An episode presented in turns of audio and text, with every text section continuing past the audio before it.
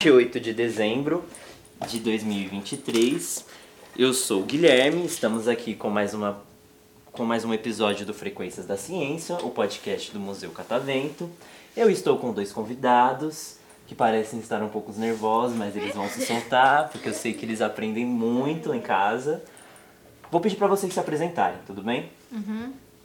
Vou pedir para vocês falarem o nome, a idade de vocês e um desenho favorito, um filme favorito, pra gente dar uma descontraída. Quem quer começar? Ele. Meu desenho favorito é muito vergonhoso. escolher. Fala você logo. Vai lá, vai lá, você. Tá. Meu nome é Matias. Tenho 9 anos.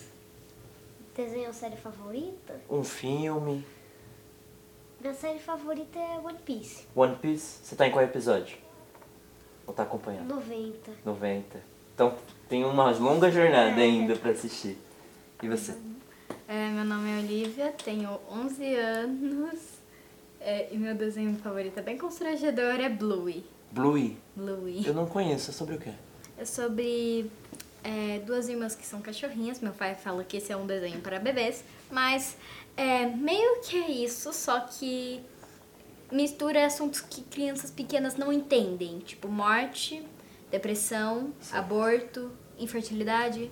Entendi. Então, mas por que você acha constrangedor?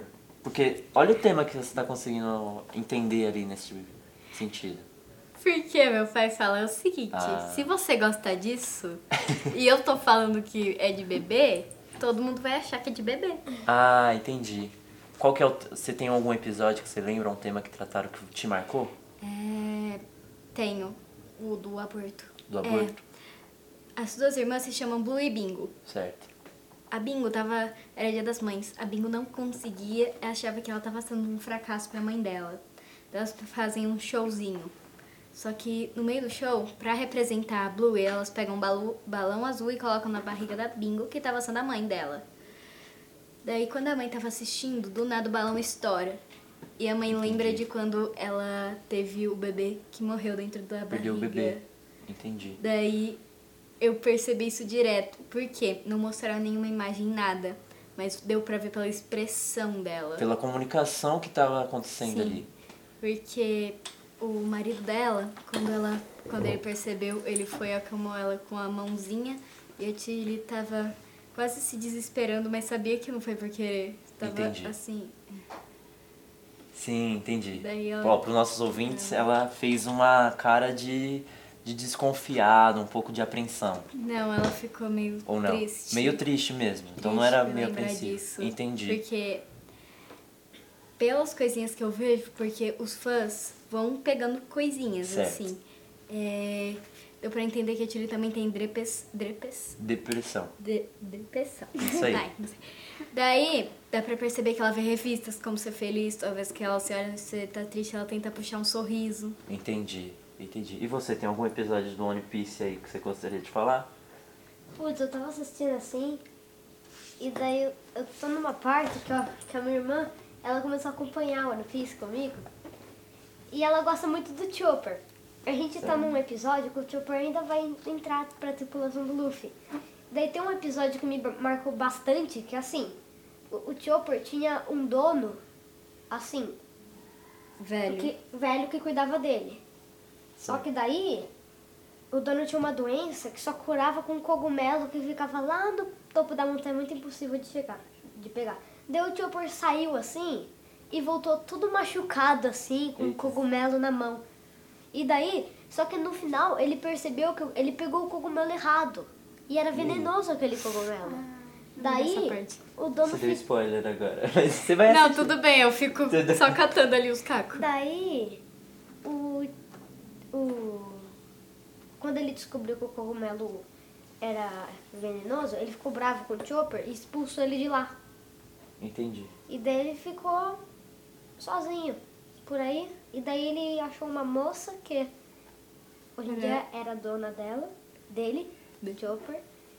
E o, e o Chopper vai entrar no bando do Luffy ainda. Vai entrar ainda. É.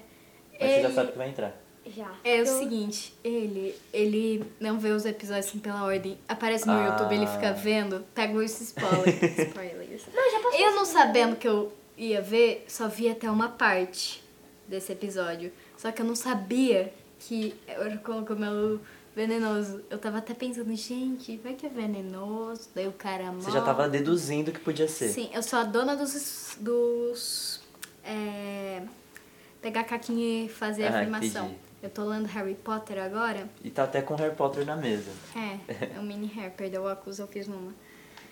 Daí eu fui, eu fui pegando os cacos. Primeiro, é, na parte que eu tô, fa- um parte antes, falava que alguém morreu, era uma menina, Certo. não sabia onde morreu. Daí o Harry vai na floresta, acha uma aranha gigante que eu esqueci o nome e pergunta pra ela. Ele- Daí ela só fala: Então, morreu no banheiro, vou te comer agora. Daí o Harry sai correndo. Daí eu já fui pegando os caras que eu falei: É a murta.